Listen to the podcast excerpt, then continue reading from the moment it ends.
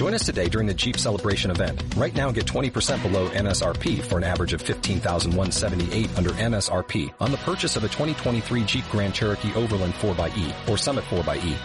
Not compatible with lease offers or with any other consumer incentive offers. 15,178 average based on 20% below average MSRP from all 2023 Grand Cherokee Overland 4xE and Summit 4xE models in dealer stock. Residency restrictions apply. Take retail delivery from dealer stock by 4-1. Jeep is a registered trademark. Los 10 al 23 ambos inclusive.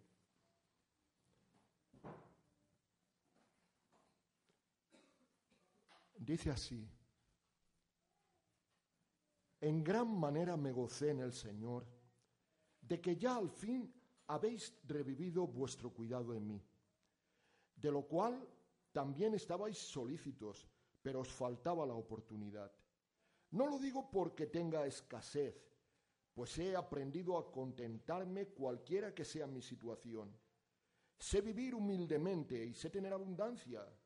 En todo y por todo estoy enseñado, así para estar saciado como para tener hambre, así para tener abundancia como para padecer necesidad. Todo lo puedo en Cristo que me fortalece. Sin embargo, bien hicisteis en participar conmigo en mi tribulación. Y sabéis también vosotros, oh filipenses, que al principio de la predicación del Evangelio, cuando partí de Macedonia, ninguna iglesia participó conmigo en razón de dar y recibir, sino vosotros solos, pues aún a Tesalónica me enviasteis una y otra vez para mis necesidades. No es que busque dádivas, sino que busco fruto que abunde en vuestra cuenta. Pero todo lo he recibido y tengo abundancia. Estoy lleno, habiendo recibido de Epafrodito lo que enviasteis, olor fragante, sacrificio acepto, agradable a Dios. Mi Dios, pues, suplirá todo lo que os falta conforme a sus riquezas en gloria en Cristo Jesús. Al Dios y Padre nuestro sea gloria por los siglos de los siglos. Amén. Saludad a todos los santos en Cristo Jesús. Los hermanos que están conmigo os saludan. Todos los santos os saludan y especialmente los de la casa de César. La gracia de nuestro Señor Jesucristo sea con todos vosotros. Amén. Gloria al Señor.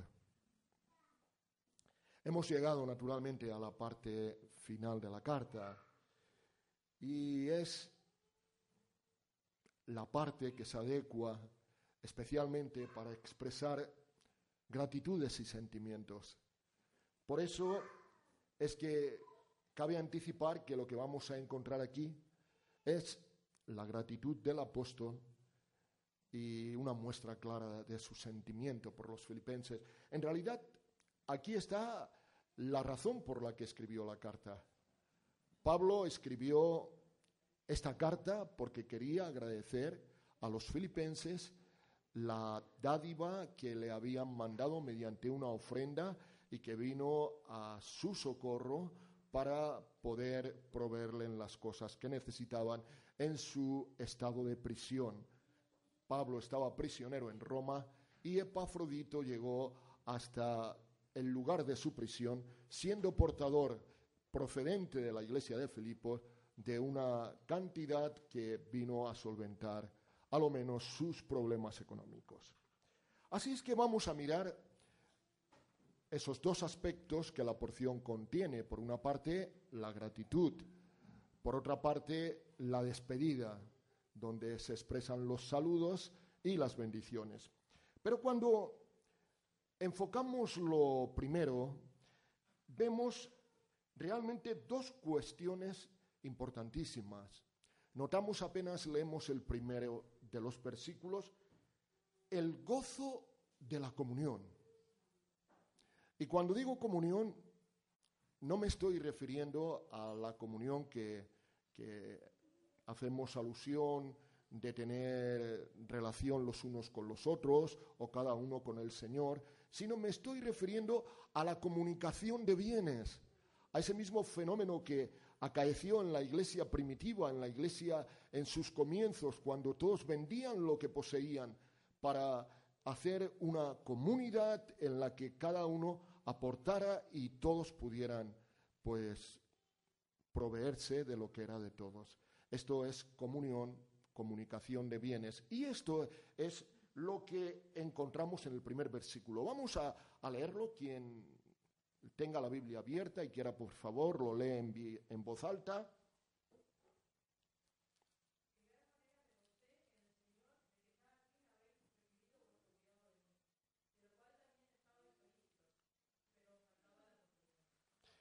Bien, pues eh, ¿alguien puede interpretar la primera parte de este primer versículo?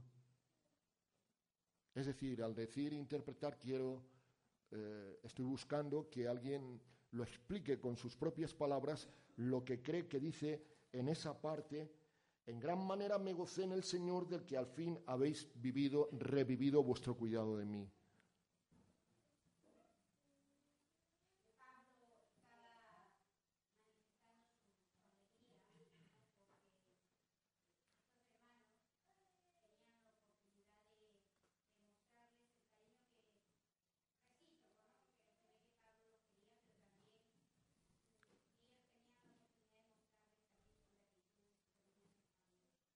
Evidentemente, eh, yo creo que nuestra hermana Anita ha escogido la palabra oportuna.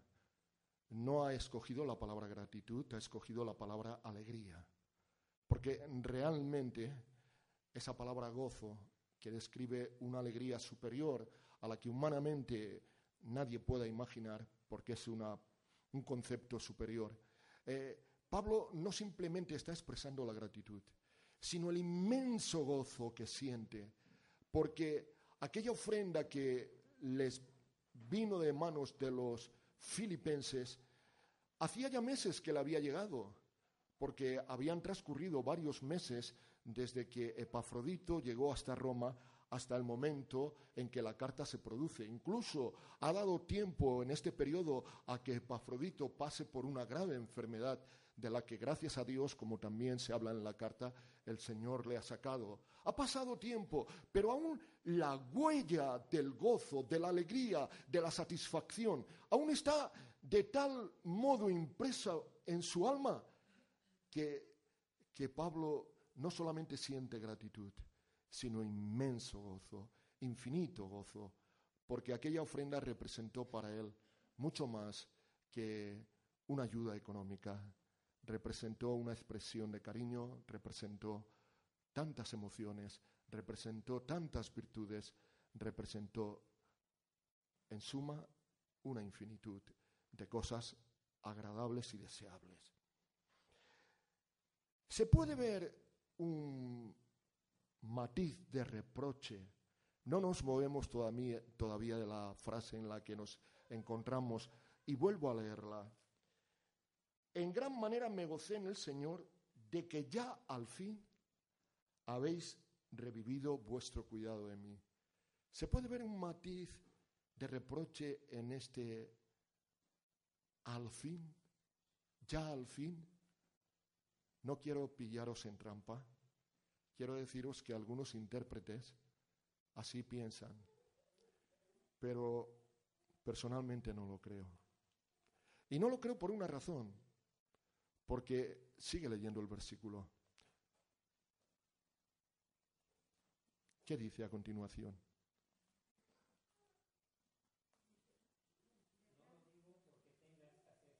No, el mismo, el mismo versículo.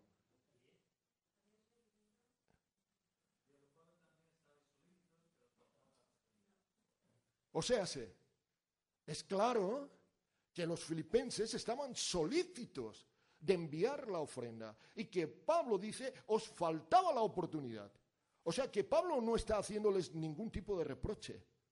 No les está diciendo, bueno, al fin, yo estaba anhelante de que llegara la ofrenda. No, no, no, Pablo no está diciendo eso.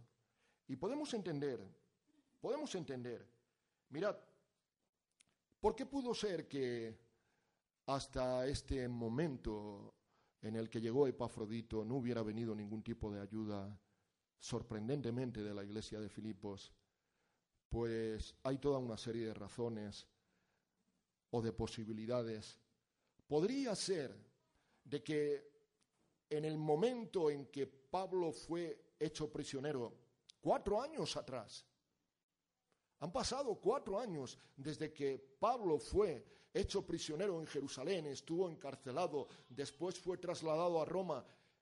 Pues es muy probable que los recursos económicos en aquel momento no fueran, no fueran, no dieran de sí lo suficiente. De hecho, cuando Pablo escribe su segunda carta a los Corintios, en el capítulo 8 y versículos 1 al 3, señala que las iglesias de Macedonia estaban pasando por un crítico momento en lo que a economía se refería, pues porque había una situación difícil. Ahora, pueden haber otras situaciones, otras razones. Puede ser que incluso no se hubiera encontrado la persona que fuera la adecuada para trasladar aquel dinero. O incluso puede ser porque se le hubiera perdido la pista a Pablo, ya que, como he dicho, en esos cuatro años Pablo anduvo con toda una serie de avatares y los medios de comunicación de ahora nos, nos permiten localizar a cualquiera en cualquier lugar y en cualquier momento. Pero entonces las cosas eran muy diferentes. Hay toda una serie de razones que pueden salir al, al paso de el por qué hasta ese momento no habían recibido la oportunidad de mandar al apóstol aquello que el apóstol necesitaba. Pero el momento llegó y el apóstol dice, al fin habéis revivido, así lo dice el original, y está aludiendo a ese árbol que brota en la primavera y que aunque ha sido podado, sus ramas en un instante se llenan de intenso verdor. ¿Sabes qué es lo que nos hace pensar todo esto? En el hecho de que en Dios todas las cosas llegan en su momento. Ni un momento antes, ni un momento después. Por tanto, cara a Dios, ni cabe la impaciencia, ni cabe el pesar, ni cabe el enfadarte con los demás, porque no comprendes, sino solamente cabe gozarte en el Señor sabiendo que todas las cosas están en las manos de Dios, que ni un solo cabello de nuestra cabeza cae sin su permiso y que todo está controlado por Él. Hemos hablado de un primer gozo, el gozo de la comunión o comunicación de bienes.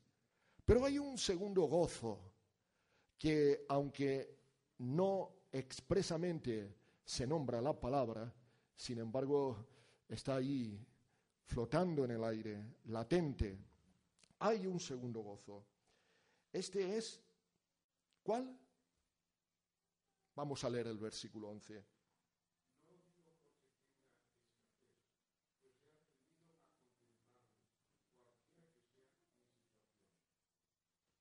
¿Veis aquí ese gozo?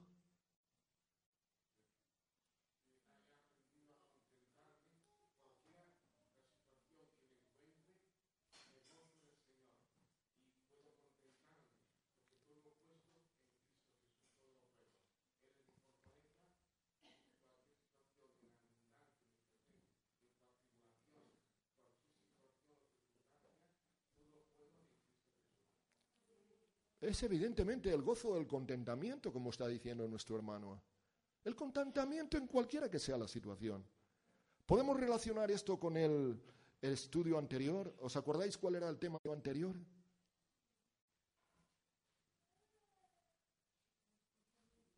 ¿Eh?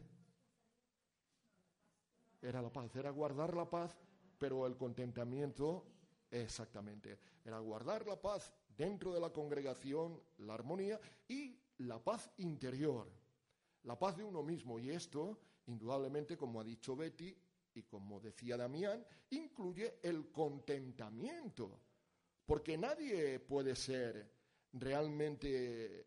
Mirad, vamos, os voy a decir que Pablo utiliza aquí una palabra muy interesante, es la palabra autarques, y es una palabra que en la ética griega se, atribuía a la autosuficiencia. Es decir, alguien que, que no necesitaba de nada ni de nadie. Había una filosofía imperante que era el estoicismo, los estoicos, y estos mantenían una doctrina que el hombre solamente podía ser feliz que cuando tenía contentamiento. ¿Y en qué consistía ese contentamiento? Pues consistía en algo que habían de buscar con un esfuerzo personal mediante una serie de pasos. El primero era, pues, tenían que eliminar todo deseo. Solían decir sus, sus prohombres que para que un hombre fuera feliz, lo importante es que no deseara, que la felicidad no se obtenía poseyendo mucho, sino contentándote con lo que tenías, deseando poco. O sea, como veréis, es exactamente lo contrario de lo que es nuestra sociedad actual. La propia eh, publicidad nos muestra que para ser feliz necesitas tener un coche de marca tal, de necesitas tener un móvil que tenga toda esta serie de, utilidades, necesitas, si no, no puedes ser feliz. Bueno, nuestra sociedad está equivocada. Los estoicos nos parece que lo estaban menos, pero también estaban equivocados. ¿Sabes? La segunda cosa que ellos proponían era que había que eliminar todas las emociones. Nada te tenía que importar nada. Y si empezabas practicando poquito a poco, que se te rompía una vasija que para ti era importante por las razones que fuera, no tenía importancia. Y poquito a poco llegabas al punto de que si enfermaba a alguien de tu familia, un ser querido, o tú mismo, o se no importaba, porque en realidad no importaba nada. ¿Cómo se llegaba a realizar esto? Pues mediante un esfuerzo de la voluntad humana. Esto consistía en el propio esfuerzo del hombre por eliminar sus deseos y eliminar sus emociones. ¿Sabes? Tan error es esto como la actual sociedad nuestra, porque esto era inhumano. Esto no es propio de un hombre conforme Dios lo ha creado. El hombre, como Dios lo ha creado, tiene sus deseos y tiene sus emociones.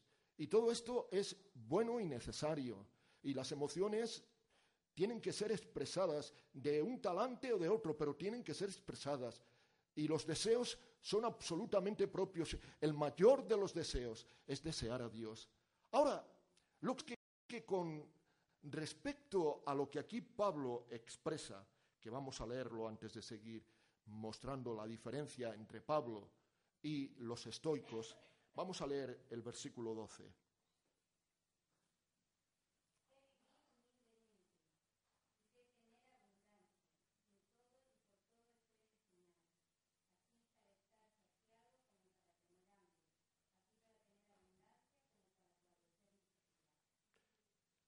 O sea, para el estoico, el contentamiento era un logro humano.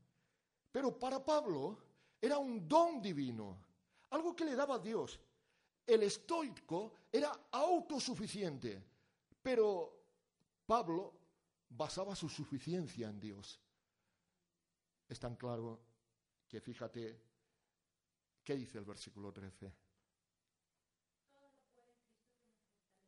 Aquí está la cuestión. Esta es la sentencia, este es el resultado. ¿Por qué puedo estar contento en la abundancia o en la escasez? Porque he abrazado el estoicismo y no tengo realmente ni deseos ni emociones de ninguna de las maneras. Pero todo lo puedo en Cristo que me fortalece. De manera que si tengo mucho, doy gracias a Dios. Y si ando escaso, doy gracias a Dios. ¿Por qué? Porque tengo la mayor riqueza que nadie me la puede quitar. Y esta riqueza es Cristo porque sé que con Cristo lo tengo todo, que Él va a proveer para mí, porque sus promesas son multitud. Así que existe una notable, inmensa, enorme diferencia. El estoicismo fracasó porque era inhumano y el cristianismo triunfó porque tiene las raíces en lo divino. Pablo podía enfrentar cualquier problema, cualquier situación, porque en todo podía ver a Jesucristo. Quien camina con Cristo y vive de Él puede con gozo enfrentar cualquier situación y hacerlo con sumo contentamiento, sin quejas, sin ninguna cosa que le perturbe, sino guardando esa paz interior. Bien, ahora lo que hace el apóstol, después de haber expresado esas dos fuentes de gozo, es pasar a resaltar, porque evidentemente Pablo está muy agradecido a los filipenses, precisamente porque Pablo no anulaba sus emociones, sino que las expresaba. Es que encontramos en el versículo 15 y 16 lo que vamos a leer.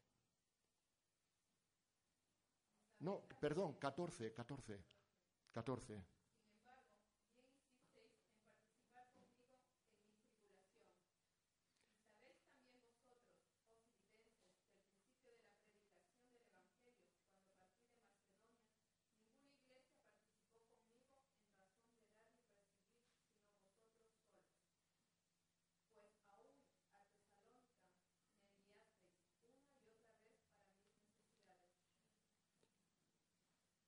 Aquí lo que hace el apóstol es un recuento.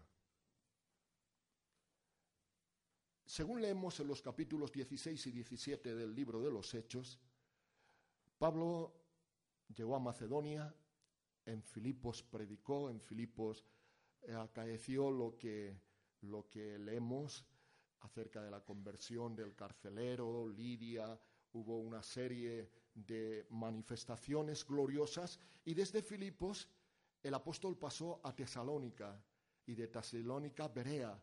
Pero desde el principio mismo los de Filipos empezaron a enviar al apóstol hasta Tesalónica para que él tuviera cubierto su sustento, para que él no tuviera ningún tipo de necesidad, de manera que se pudiera dedicar enteramente a la obra. No pasaba así con otras iglesias, porque cuando leemos nuevamente, cito Segunda de Corintios, en el capítulo 11 y los versículos que van del 7 al 12, Pablo precisamente les dice, no he sido gravoso para vosotros en nada, pues no tomé nada de vosotros, porque Pablo no tomaba cuando creía que había alguien descontento con ese dar. Y esta era la situación que acaecía en Corinto. Y para no servir de tropiezo a nadie, Pablo, aunque tenía derecho y lo resaltaba, sin embargo, rehusaba su propio derecho a fin de que nadie tuviera tropiezo con respecto a él. Pero con Filipos era otra cosa.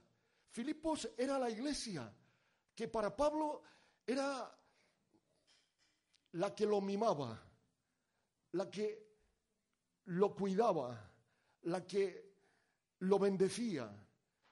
Hay una relación especial entre Pablo y Filipos que no existe en absoluto con otras iglesias. Y por eso es que Pablo está haciendo ese recuento, porque donde hay verdadero amor, el amor no olvida nada. El amor cuenta cada uno de los dones recibidos. El amor tiene en cuenta cada detalle, cada palabra, cada gesto.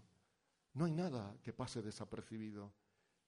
Pablo aquí está diciendo, mm, pero hermanos de Filipos, no solamente es que me bendecisteis cuando habéis enviado con Epafrodito hace unos meses la ofrenda que enviasteis, es que desde el principio habéis sido así. Yo no he olvidado en absoluto vuestras generosas dádivas mientras estaba en Tesalónica tratando de abrir aquella iglesia y mientras anduve por toda aquella zona, vosotros fuisteis una y otra vez y a otras iglesias, yo no recibí nada de ellas, pero con vosotros todo fue enteramente distinto. Ah, qué gozo es poder oír a un hombre de Dios que se expresa en esta manera. Ahora, inmediatamente Pablo va a hacer algo que es un poco delicado pero que Pablo toca con una exquisitez. Y es que, bueno, vamos a leer el versículo 17.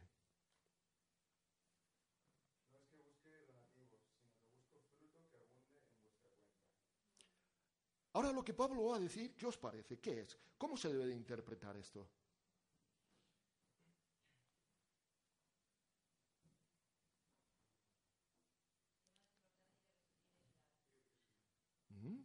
Más importante que recibir es dar. Sí.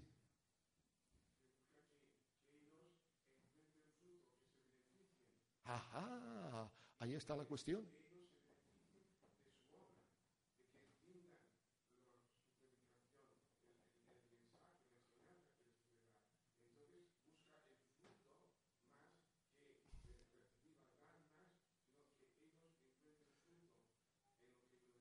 Bueno, no es tanto, no es tanto, perdona Damián, el que ellos se beneficien de su predicación y de su ministerio. Ellos iban a beneficiar de su predicación y de su ministerio igualmente. No, no estaba condicionado. Como dice a los corintios, la, el ministerio nunca está condicionado a un recibir o no recibir. Lo que está diciendo, fijaos bien, está diciendo, no es que busque dádivas, es decir, lo que estoy diciendo, el recuento que estoy haciendo, no es para motivaros a que me sigáis dando, no, no, no, no, no, sino que busco fruto que abunde en vuestra cuenta. Es decir, que en vuestra cuenta delante de Dios se ponga a vuestro favor. Es decir, que lo que está haciendo, es decir, me alegro, me alegro, pero no me alegro tanto por mí por haber recibido, como me alegro por vosotros porque habéis dado. Y esto delante de Dios es algo, bueno, lo vamos a ver, vamos a seguir adelante. Vamos a ver el resultado en el versículo 18, delante de Dios, cómo cuenta delante de Dios esto.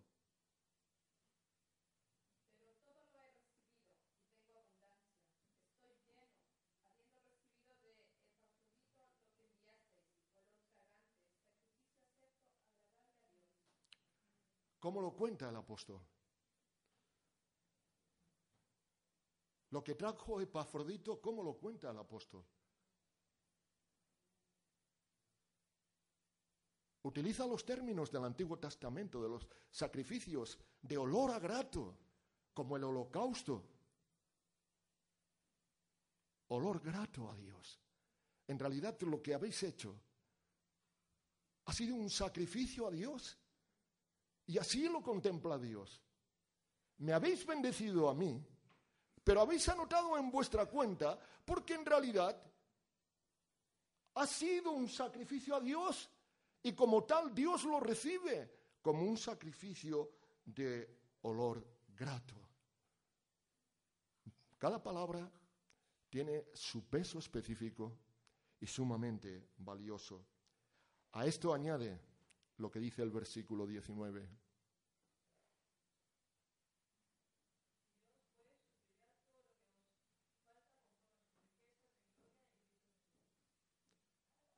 Lo que aquí está diciendo Pablo es que ninguna dádiva hace más pobre al donante, en absoluto, sino más rico. A veces decimos que el Señor no es deudor a nadie. Y es verdad, el Señor no debe nada a nadie. Pero Él mismo dice que el que da al pobre presta al Señor. Él mismo dice, traed vuestros diezmos al alfolid y haya abundancia en mi casa y probadme y ved si no abriré yo las ventanas de los cielos y haré que abunde y sobreabunde sobre vosotros. De manera pues que nadie se empobrece por dar al Señor en las diferentes maneras que se puede dar a Dios, sino todo lo contrario. Así que es un privilegio el poder honrar al Señor con nuestros bienes. Es un privilegio el poder extender la mano al pobre. Es un invertir bien, porque si Dios no debe nada a nadie, en cambio, cuando reciben las distintas maneras que se le puede dar, Él devuelve con intereses muy altos, con intereses muy altos. Y esto es algo que nunca debemos de perder de vista. Es lo que quiere decir cuando dice, mi Dios pues suplirá todo lo que os falta conforme a las riquezas en glorias en Cristo Jesús. Tenéis y vais a tener mucho más, porque habéis presentado un sacrificio agradable a Dios y Dios recompensa con amplitud este tipo de sacrificio. Después en el versículo 20 viene la gran expresión de sentimiento, de sentimiento piadoso, cuando está diciendo que, que la finalidad de la mayordomía cristiana, que es de lo que está hablando, redunda para la gloria de Dios. Así que siente en su pecho latir en una forma especial sus sentimientos y dice lo que leemos. Versículo 20.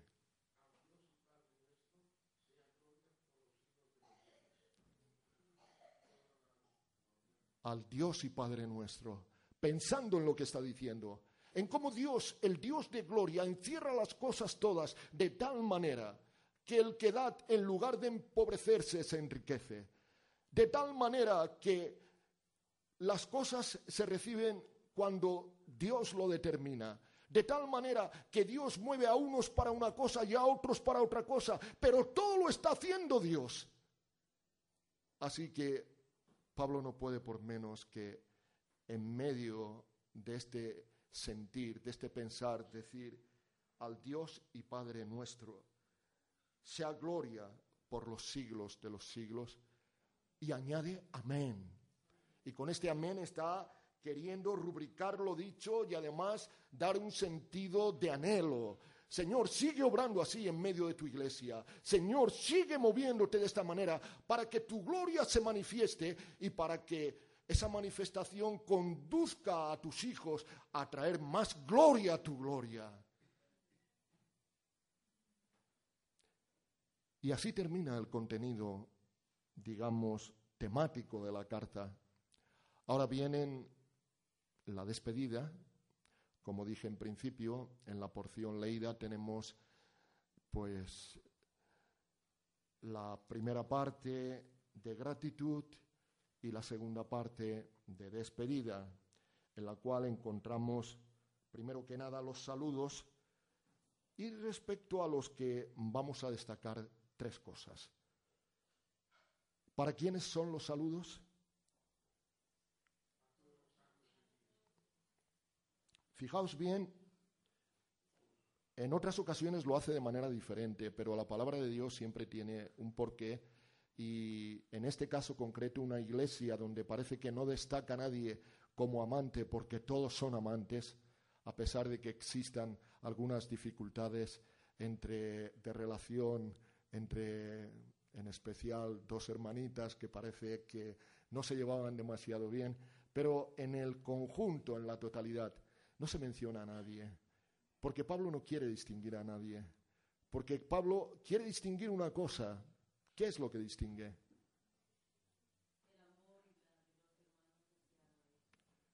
La santidad, la separación, el amor, como acabas de decir, todo aquello que era común a cada uno de ellos me parece que es muy importante el, darnos cuenta de este detalle en esta carta, que lo requiere para que los unos a los otros no hagamos distinciones, sino que nos queramos absolutamente, sin, sin ningún tipo de excepción, y, sino absolutamente igual, viviendo como un cuerpo armonioso, viviendo como un cuerpo deleitosamente unido donde no hay nadie más que nadie, sino todos con un mismo sentir, con un mismo afecto, con un mismo corazón. Luego, la segunda cosa es de quiénes son los saludos.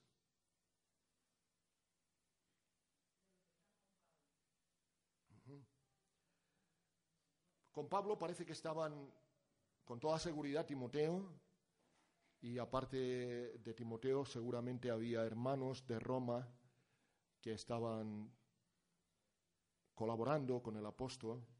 Sabéis que Pablo en aquella casa alquilada estaba predicando el Evangelio y seguramente habría hermanos de Roma. No menciona ninguno, pues pienso que por la misma razón, porque hay una verdadera hermandad que relaciona todas las cosas en todos los creyentes. Ahí están todos en conjuntos. Qué hermoso saber que ninguno vivimos ni morimos para nosotros mismos, que somos parte de un todo. Y por eso ni debemos ni de considerarnos demasiado ni, ni despreciarnos, sino considerar que valemos mucho porque se ha pagado el precio de Cristo por nosotros y realmente cuando nuestro corazón se quiere enaltecer, decir, calla, corazón mío, porque no tienes en ti mismo nada de que engrandecerte. Si algo tienes, lo has recibido del Señor. Así que ¿de qué se va a gloriar? Nadie. En nosotros mismos solo mal podemos tener.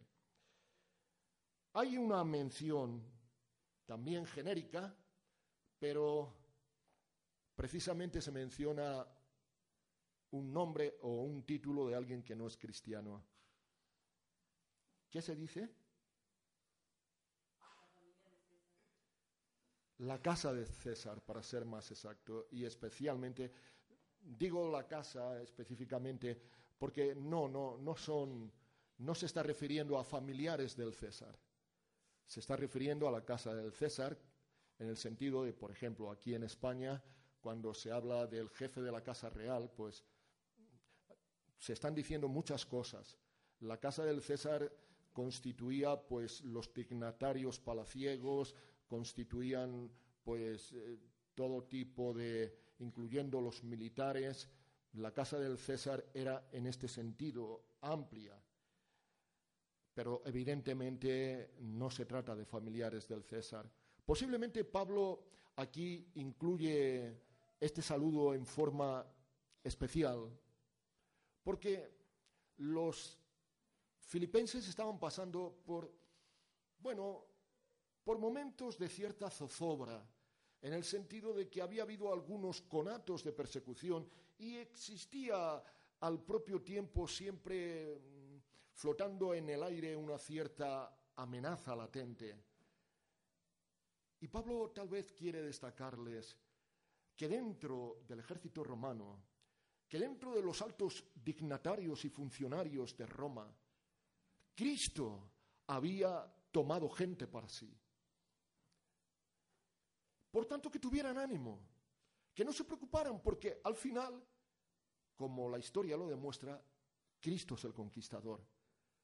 Esto es algo que también nos sirve a nosotros, porque cuando miramos alrededor nuestro y vemos que nuestra sociedad cada vez es más incrédula, cada vez es más agnóstica, más atea, pensamos, ¿qué es lo que pasa, Señor? Pero el Señor dice, tranquilo, también esto lo controlo yo. La victoria final es absolutamente mía. Eso está fuera de toda duda y por tanto vuestra. Jesús prometió y las puertas del Hades no prevalecerán contra mi iglesia. Si las cosas en un momento dado se tuercen, si las cosas en un momento dado parece como que el cristianismo se está quedando como desfasado, no hay por qué preocuparse. Dios lo permite. Y cuando Dios permite las cosas es con propósitos evidentes. Porque lo mismo que en nuestra vida todo lo que acaece, acaece para nuestro bien, en la iglesia, lo que acaece, y esto incluye los sucesos de su entorno, la sociedad, también son para bien. Así que por todo ello tenemos que gozarnos y decir, Señor, gracias. Gracias porque nos das la oportunidad de, en medio de una atmósfera de incredulidad, mantenernos como creyentes. Así como los árboles cuando viene la tempestad y ruge fuerte echan sus raíces más hondas, Señor, cuanto menos cree la gente, más creemos nosotros. Cuando más oscura es la noche, más se ve la luz a mayor distancia. En el día una gran hoguera pasa desapercibida, pero en medio de la noche una cerilla se ve a distancias enormes. Gracias Señor, porque haces todas las cosas perfectamente. Bien, la última cuestión es una bendición que tenemos en el versículo 23. Por favor, si queréis leerlo.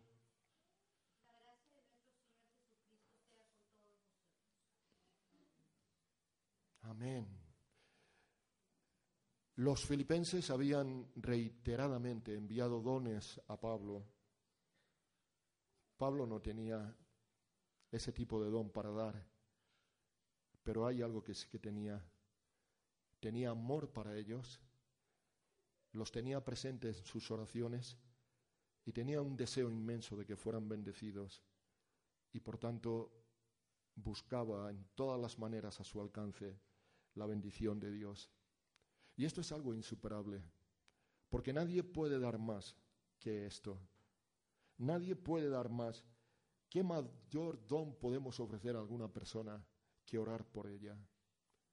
¿Qué mayor don podemos ofrecer a alguien que desear su bendición y pedir su bendición? La Biblia dice que la bendición del Señor es lo que enriquece y en ese enriquecer hay tantas cosas comprendidas. No se trata solamente de posesiones materiales, se trata de cualidad espiritual, se trata de calidad psíquica, se trata de libertad, se trata de seguridad, se trata de... Haríamos un catálogo interminable. Sí, Pablo recibía de ellos aquello que le permitía seguir dedicándose plenamente a la obra, pero al propio tiempo él también compartía con ellos, él también les daba algo que era todavía más valioso, porque noche y día buscaba para ellos la bendición de lo alto. Y así termina nuestra carta, esa carta que durante diez semanas hemos estado estudiando, analizando. Y al terminar el estudio simplemente quiero señalar que, pues, en muchas formas la iglesia de Filipos es un modelo de congregación, una iglesia digna de imitar. Estaba compuesto de personas que estaban intentando vivir la vida cristiana, e intentando vivir la relación cristiana. Y estaban avanzando, y estaban creciendo, y estaban realmente alcanzando metas. Hay muchas cosas a imitar de esta hermosa iglesia. Así que ojalá que a través de los estudios sabidos haya quedado en nuestros corazones tanto un ejemplo como un deseo de imitación. Pero por otra parte, dejarme decir que si esta era una iglesia especial, el que les dirige la carta no es menos especial. Es más, es un hombre sabio, es un hombre prudente, porque ve que hay peligros, como hemos podido observar en algunos de los estudios habido. Él sale a paso de esos peligros antes de que los mismos lleguen. Es realmente un hombre no solamente agradecido, sino precavido, solícito, piadoso, amante, alguien que se desvive. Y cuando contemplamos ese comportamiento, creo que aprendemos también mucho del apóstol. Predicaba lo que vivía. Estaba prisionero en Roma, pero aprendió el verdadero secreto de la paz interior. No le preocupaba en absoluto. Le daba igual si tenía o si no tenía, vivir o morir, porque su vida estaba en las manos de Dios y sabía que Dios llevaría todo a donde él quería. No era un estoico, era un cristiano y enseñaba el cristianismo y vivía el cristianismo. Y esto es lo más importante, no tanto el enseñar como el vivir, porque la verdadera enseñanza está en el ejemplo. Si uno dice una cosa y hace otra, se nota mucho demasiado. Pero no es el caso de Pablo. Así es que termino volviendo a repetir lo que antes decía con respecto a la iglesia, que es, y ojalá que lo que a través de los estudios habidos haya quedado en nuestros corazones tanto del ejemplo de Pablo como de su enseñanza, sea para nosotros realmente una motivación para imitar, para vivir para abrazar. Que el Señor nos bendiga.